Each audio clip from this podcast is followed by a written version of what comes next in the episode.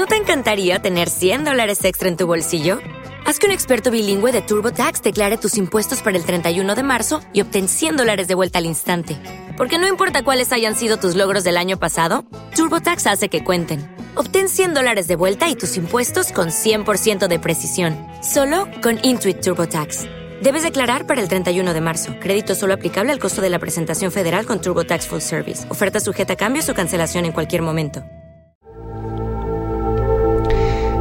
Me iré feliz cuando la endija mágica que inauguré para vos convierta a ese minuto fastuoso en el siempre que me toca.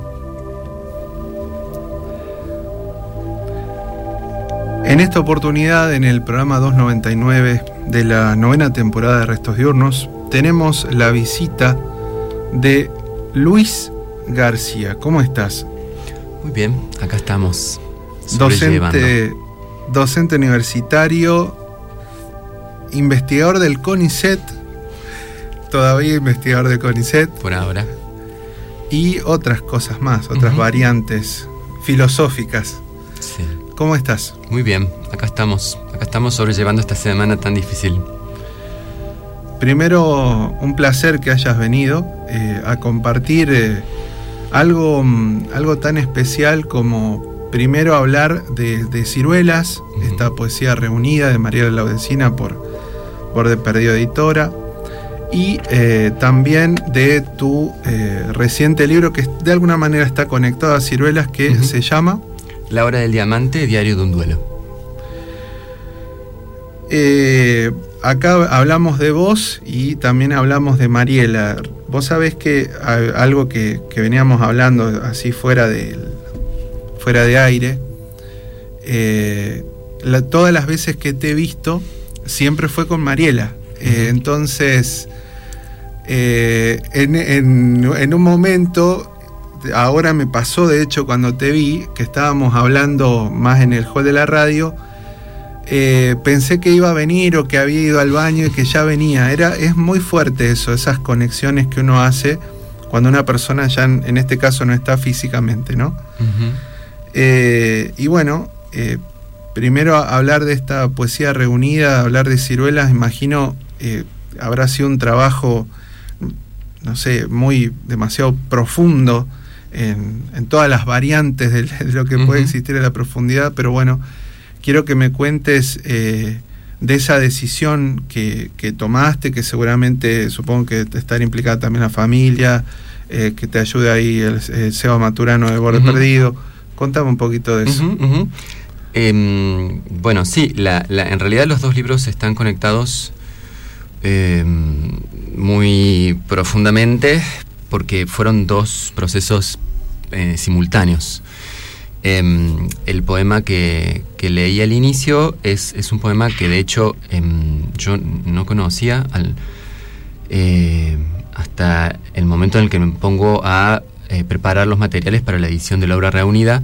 Es un poema que, aunque hable de una partida, que uno puede darle muchos sentidos, em, La asociación es inevitable. eh, La asociación inevitable, y sin embargo, es un, poema eh, el más temprano que ella publicó, en el año 2000, antes de que publicara ningún libro, eh, sino que es un poema que sale en una, en una serie que, mm, con la que ella obtiene un, un primer premio una vez que tuvo, bueno, como ese, ese coraje porque ella no venía de publicar, ella todavía estaba en Mendoza eh, y, se propone una serie, un poco gracias a una, una amiga con la que después estuvimos justamente en el proceso también de edición. Ella fue la que me recordó especialmente esta, esta serie que se publicó en el diario Los Andes en el año ahí 2000 como justamente era el premio, ¿no? Salir a hoja completa en el diario local. Em, ese, ese poema em, es el poema que abre el libro eh, sobre el duelo, em, que está puntuado aquí y allí con citas, con referencias y con, con eh, incluso con reflexiones acerca del proceso mismo de edición de este libro Ciruelas de Mariana, ¿no? De manera que, bueno, son dos libros que para mí fueron su- subjetivamente claves para elaborar el proceso que, que- tenía entre, entre manos. em, aunque de manera muy distinta. En un caso, eh, el libro eh, de Mariela era, fue una certeza desde el minuto cero. O sea, mientras que mi diario, para, para nada. Como libro se fue imaginando muy posteriormente. ¿No? Mientras que de Mariela, para mí había una certeza absoluta y, una, y un deseo muy fuerte de eh, reunir su, su obra, eh, organizarla y darla a publicidad, ¿no? Em, sin embargo, eh, se fueron entrelazando entre, entre ellos y son dos libros que, bueno, que no, yo no, yo no puedo pensar por separado. Sin embargo, a, pesar de que esa sea mi vivencia, la idea es que puedan tranquilamente circular por separado, ¿no? O sea, así como el, libro de Mariel es un libro en el que yo quise intervenir eh, lo menos posible, son solo pequeñas... Hay muchas intervenciones, pero digamos, a lo largo de la lectura uno puede ir recorriendo cada uno de sus, de sus libros sin, eh, sin, sin más interrupciones que una nota editorial al inicio de cada uno de los libros. Em, recordar que esto solo reúne la poesía de Mariela, los libros editados, los inéditos y los materiales sueltos, y hay en preparación, esperemos que, bueno, llegue en algún momento no tan lejano, la narrativa reunida, ¿no? Em, entonces, acá yo no escribí, de hecho el prólogo lo escribe Silvio Matoni, hay una nota editorial nomás al principio, pero no, no era el lugar en donde yo sentía que, bueno, que todo mi proceso tenía que, volcarse, sino que por el contrario tenía que tener la, consistencia, la fuerza de, su, escritura. Eh, y a la vez, este diario de duelo, em, bueno, lo pensé como, como un libro que, que para justamente para que pudiese devenir libro eh, tenía que poder de alguna manera hablar de cosas que nos pasaran a todos y no estuviesen estrictamente o solamente o exclusivamente vinculados a mi duelo individual, ¿no? Eh, y ese paso de lo más íntimo hacia, digamos, una eh, una posibilidad y una confianza en la comunicación de, de una experiencia de ese tipo, bueno, en ese paso se juega el gesto de este libro, ¿no? Y en ese sentido también intenta separarse del, eh, de, la propia escritura de Mariela, ¿no? Y en todo caso convertirse en una escritura propia como herencia de ella en mí. Bueno, contame de ese, de ese proceso mm, eh, de, la, de la reunión, si fue, no sé si decirlo casi inmediato, pasó un, tiempo largo o, lo fuiste como conversando? digo, tomándote las palabras de, vos me decís, yo sentí la necesidad, esa, como la pulsión de hacerlo y de, reunir y, supongo que habrás ahí hurgado en la computadora, en los archivos de Word, que por, lo menos el recuerdo que lo tenía siempre ahí para por lo menos eh, tenía, tengo como ese vago recuerdo de que me contaba que siempre estaba como al salto para ir escribiendo y por ahí si podía imprimía para hacer sus correcciones y demás. Sí, sí, el, más que pulsión fue compulsión, o sea, fue compulsivo y fue, fue muy, muy vertiginoso. Em, eh, creo que la temporalidad del duelo es, es muy extraña, es muy singular para cada proceso. Y en mi caso fue eh, eh, hiper, hiper, hiper concentrada.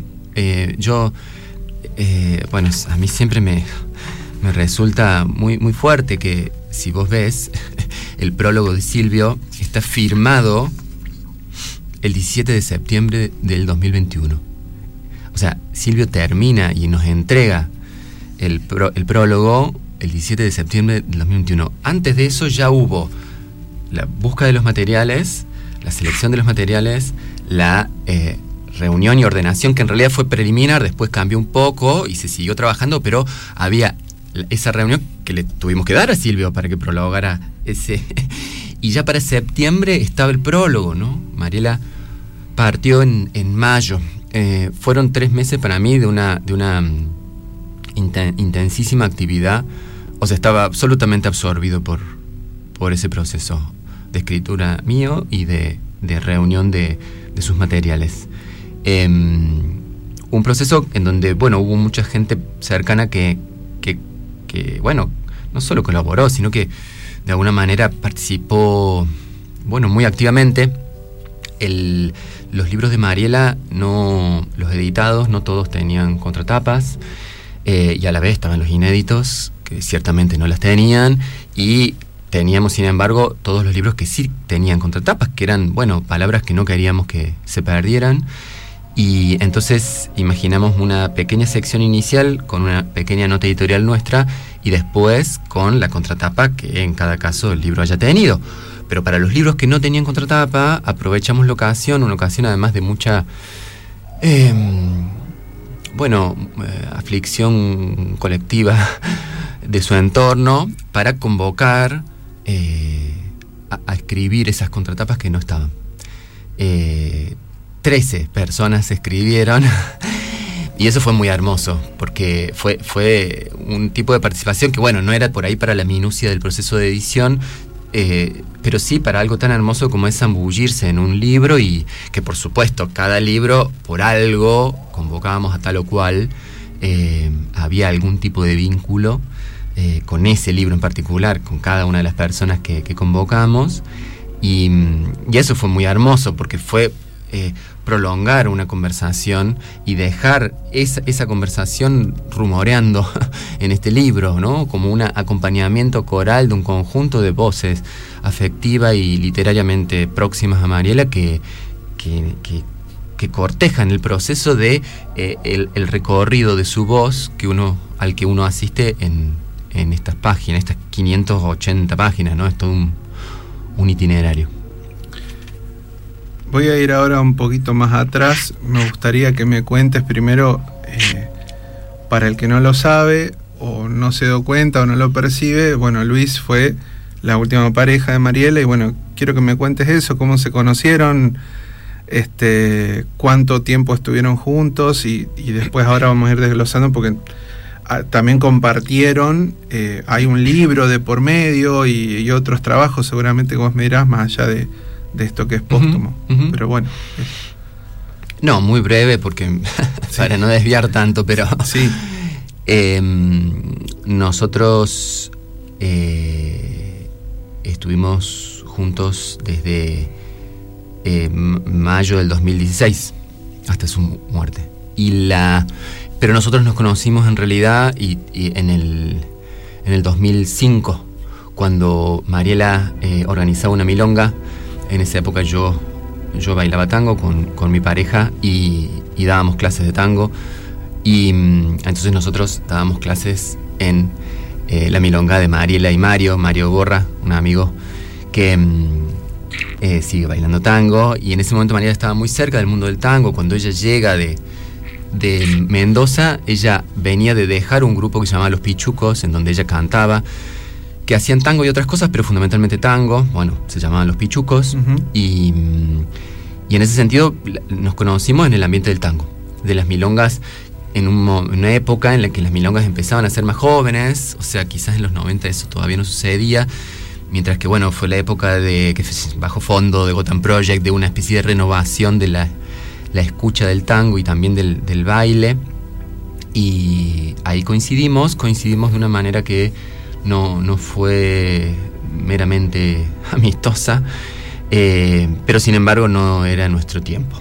Y mm, en 2016, eh, bueno, empezó nuestra relación, que bueno, tuvo, bueno, distintas etapas. Y, mm, y bueno, a ella le diagnostican leucemia a principios de 2018, ¿no? Y, ahí eh, también se abrió como otro momento tanto de la relación como de su propia producción, que llamativamente eh, ella, ella de algún modo en ese, esos últimos tres años tuvo como un, brillo y una y una alegría en el trabajo y una, y una mm, consistencia y una eh, decisión que no sé si había estado tan presente antes. Siempre ella creo, fue consciente de estar escribiendo una obra.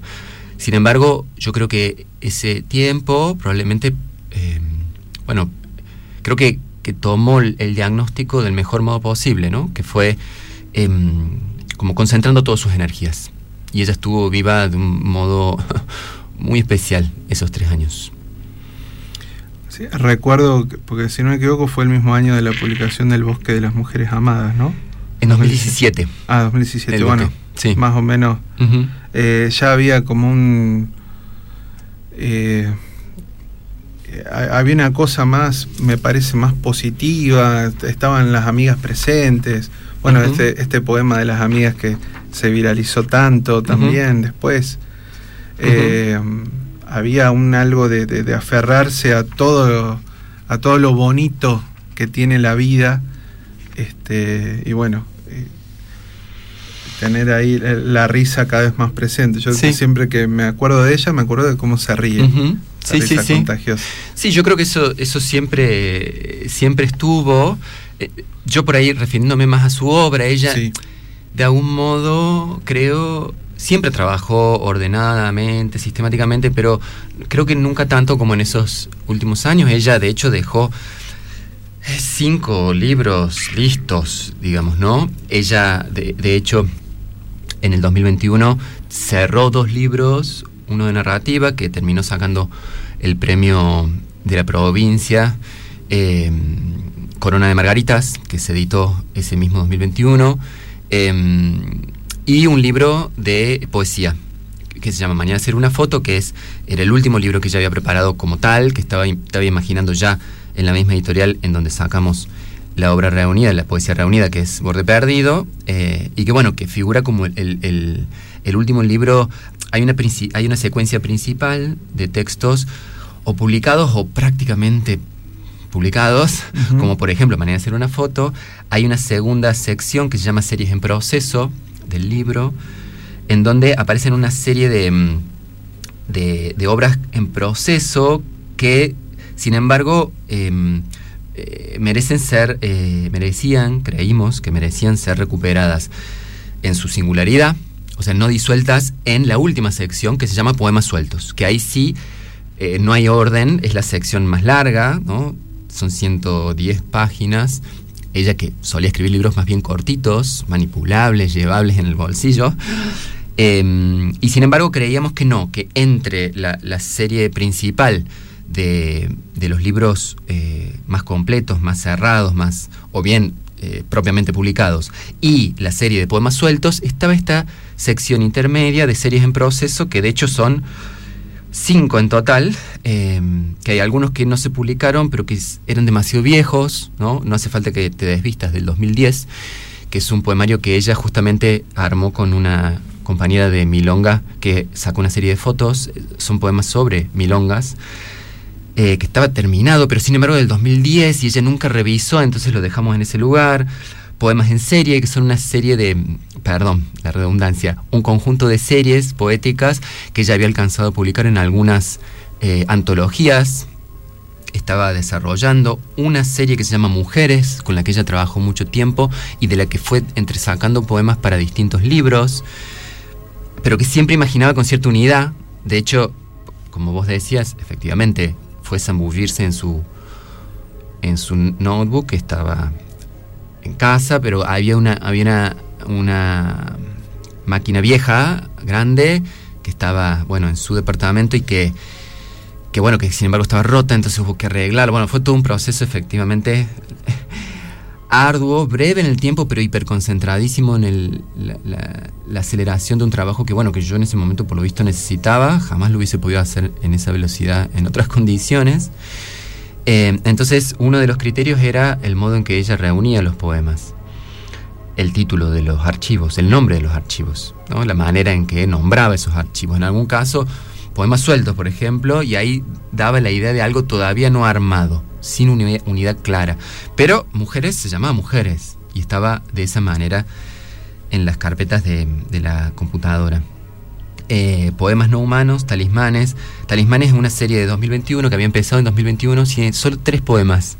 Y sin embargo tiene una potencia que me pareció que eh, merecía...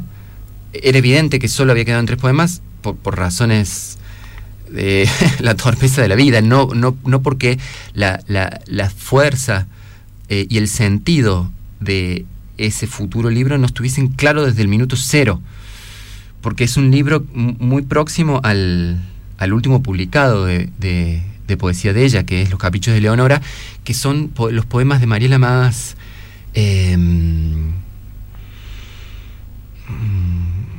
con una Mariela en trance, digamos, ¿no? Esos poemas que como decía ella, que le bajaban no el poema eh, de lo cotidiano, de la minucia o, del detalle o de la flor o del no no no es no es no es el lenguaje directo y cotidiano eh, a veces incluso un poco plebeyo qué sé yo sino esos poemas místicos de Mariela no que como decía ella bajaban.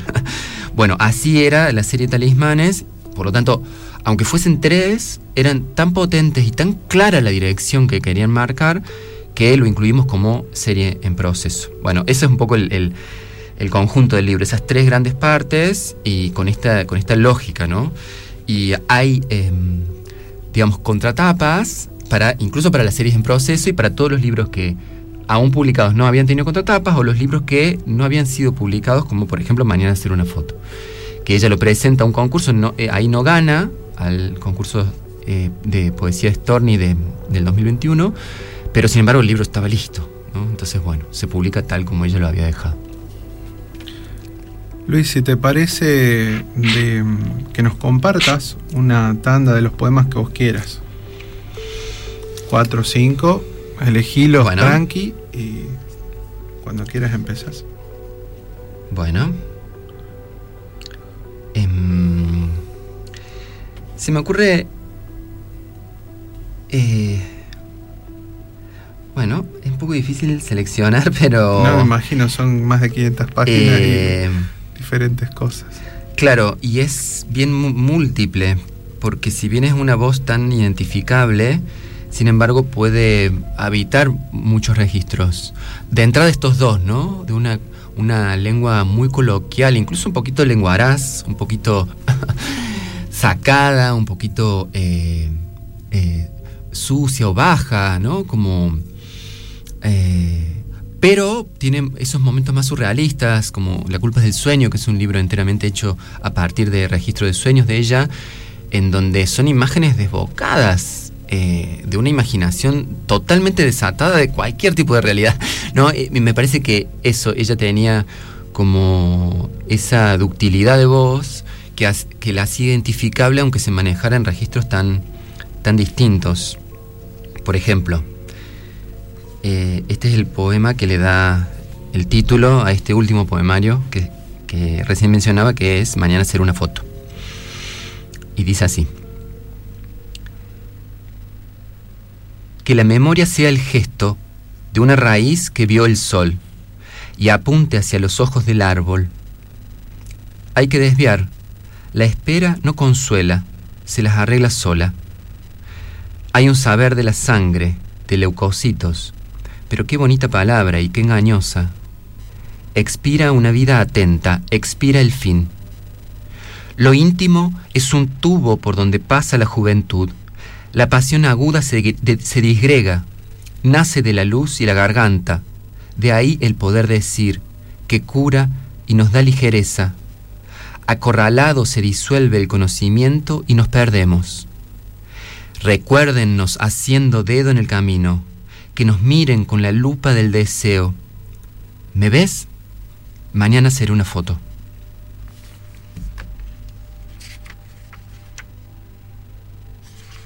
Eh, y junto con un poema así, en el mismo libro,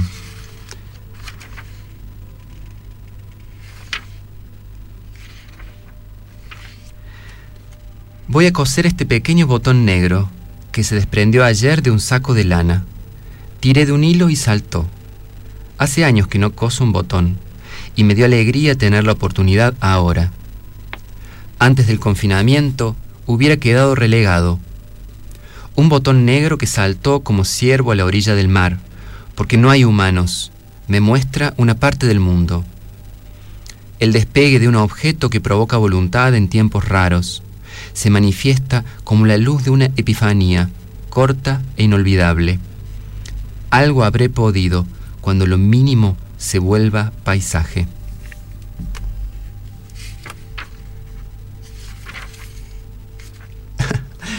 o esto, O sea, Mariela en un chino. en un local de los chinos, ¿no? Todo aquí parece relevante. Una taza con flores, gomitas para el pelo, medias, bufandas, delineadores, perfumes, aros, pulseras, mochilas, almohadones. Y así podría seguir enumerando.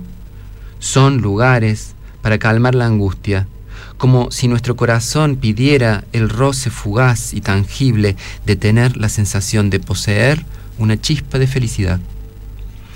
Una vez entré y recorrí los estantes hasta que alguna chuchería me llamara con sus formas y colores, dijera con voz saltarina y cavernosa que me hacía falta, aunque luego no la usara. Y fue así que salí un poco menos rota, con un sacapuntas que simulaba ser un kiwi, una porción verde y jugosa de una fruta que no compro porque casi siempre es muy cara. ¿No? Esta capacidad de oscilar incluso en un mismo libro eh, entre tonos tan, tan distintos. No sé si quiere que siga. Sí. Hacemos uno más, es escucharla a ella, es tal cual, bueno, todo lo... Es escucharla a ella, es la, es la voz única de ella. Hacemos el último de esta tanda. Dale.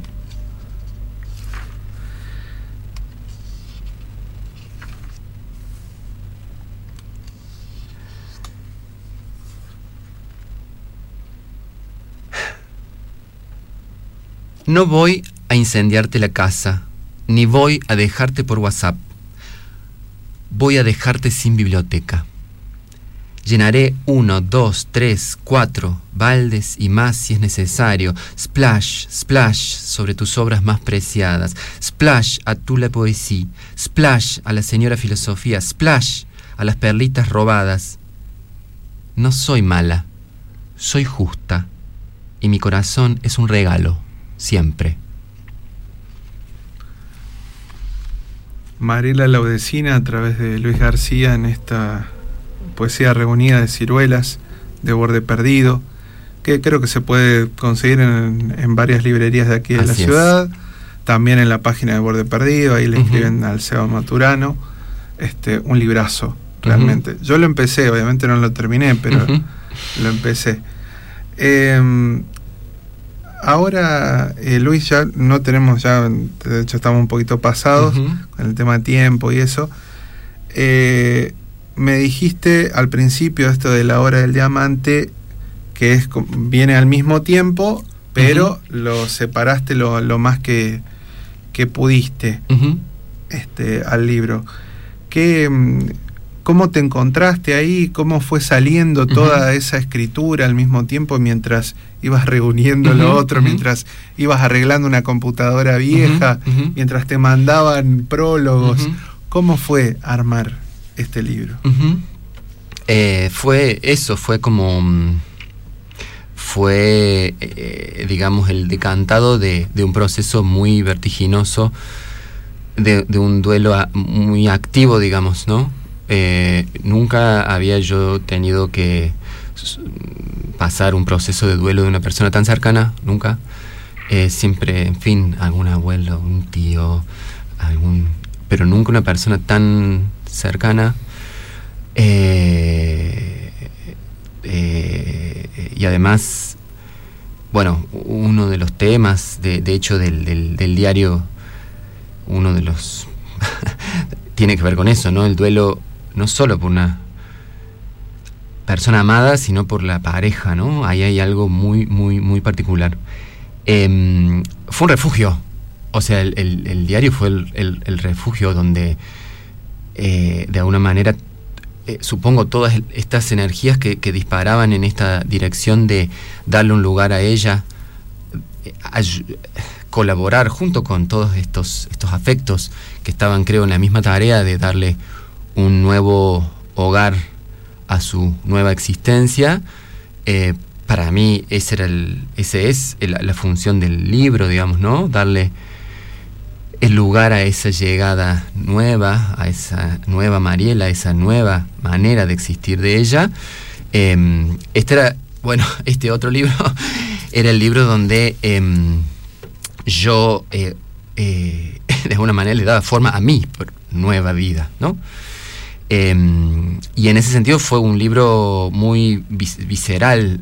Nunca había escrito además así, es un libro que combina cosas escrituras muy distintas, o sea, eh, dice diario de un duelo, pero en realidad es un poco diario, es un poco microensayo, tiene mucho, mucho poema, em, de manera que eh, para mí fue también como experiencia de escritura, fue una experiencia nueva, extraña, rara, única, em, eh, que también se cruzaba con, con, mi proceso de elaboración, incluso analítica de lo que me estaba pasando, ¿no? Em, entonces, sí, es un diario es un libro muy particular para mí, ¿no? Muy singular, no sé si...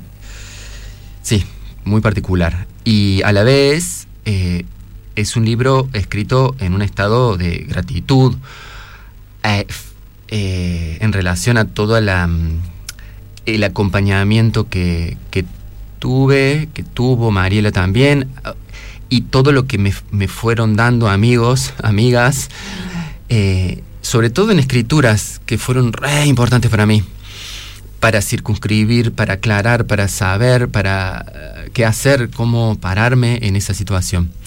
Y, ahí es cuando, valorando enormemente todas las escrituras que para mí fueron tan relevantes, la idea era, bueno, ingresar en ese proceso de escritura colectiva acerca de qué carajo hacemos con nuestros duelos en una época en la que nada ni nadie nos enseña nada acerca de qué carajo hacer con los duelos, ¿no?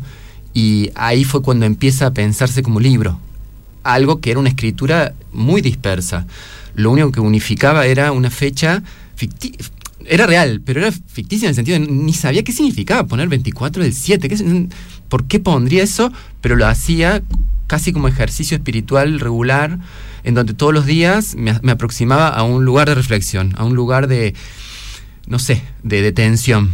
Y, y así se fue generando un, bueno, un, un, conjunto de materiales que en un momento, bueno, quisieron dar ese paso hacia una afuera, que había sido la afuera que tan, tanto bien me había hecho hacia adentro, ¿no? Que era la afuera de una escritura que no era ni mía ni de otros, sino la escritura un poco de los, de los vivos que nos queremos hacer los vivos ante los muertos, ¿no? Y que, y que cuando tenemos que enfrentar una situación así no sabemos qué carajo hacer.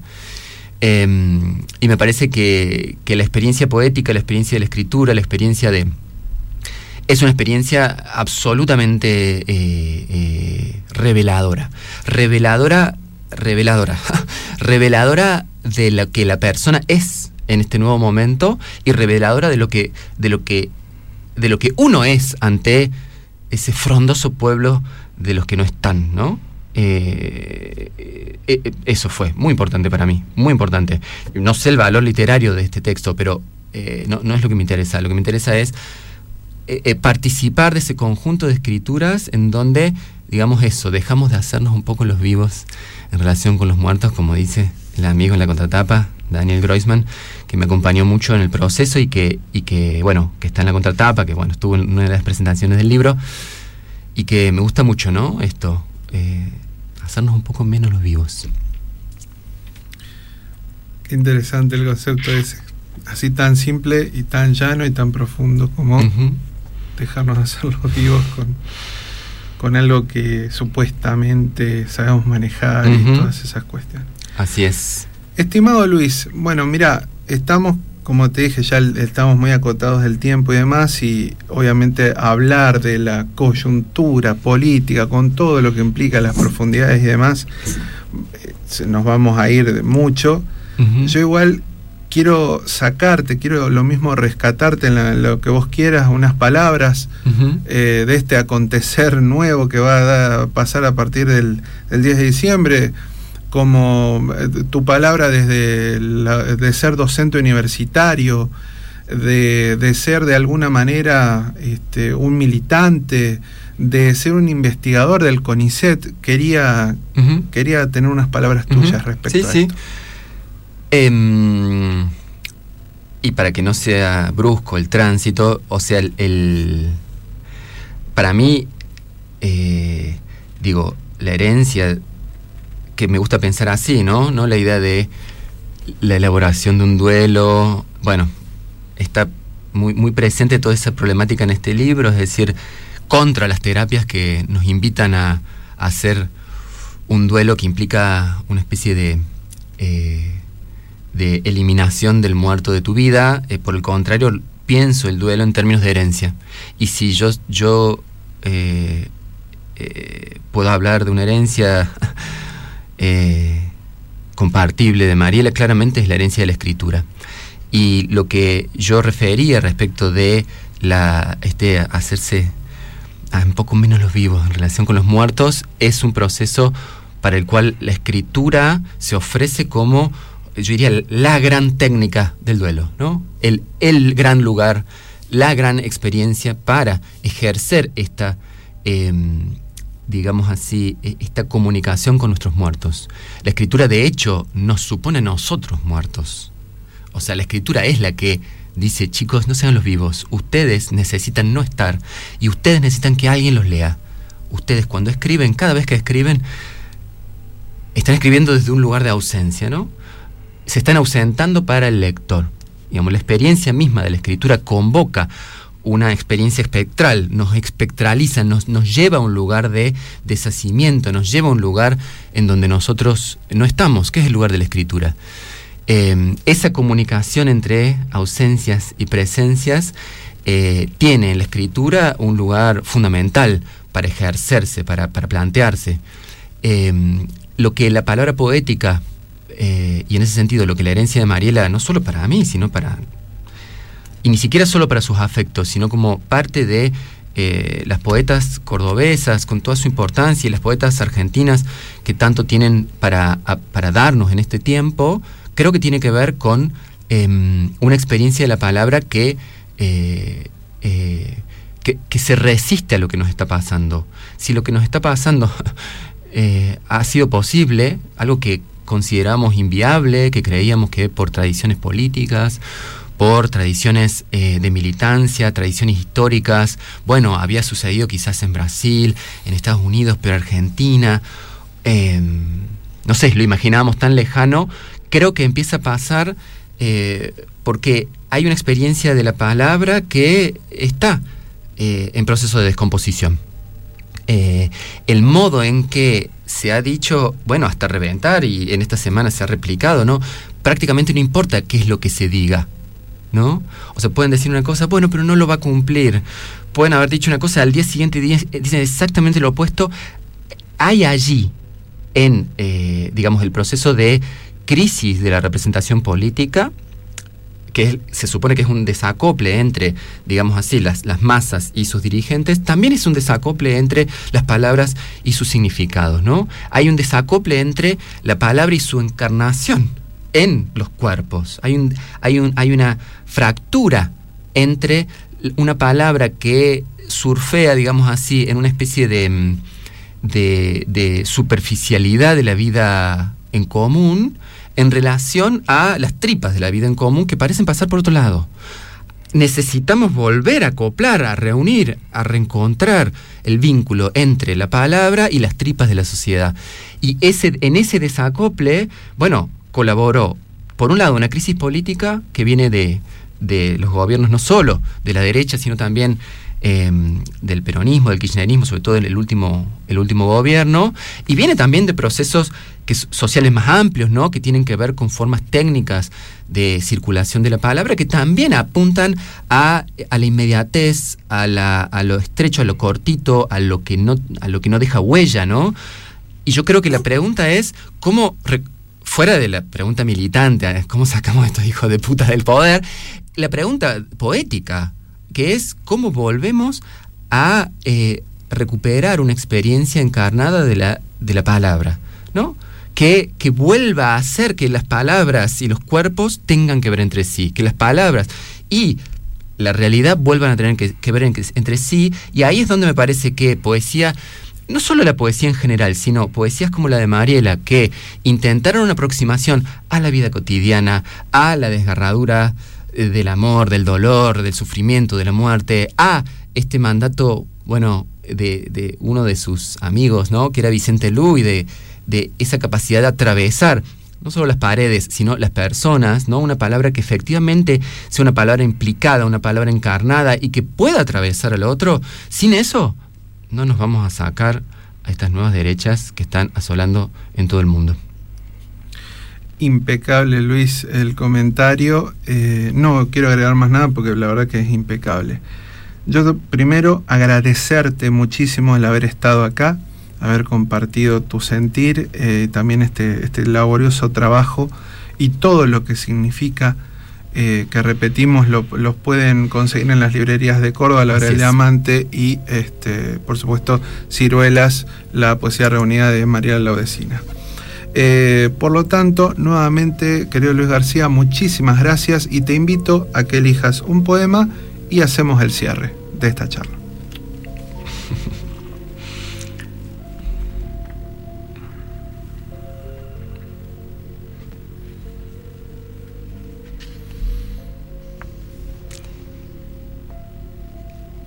Un ternero recién nacido se acerca y me susurra tu paradero. No logro comprender. Él me mira con piedad y sigue su camino.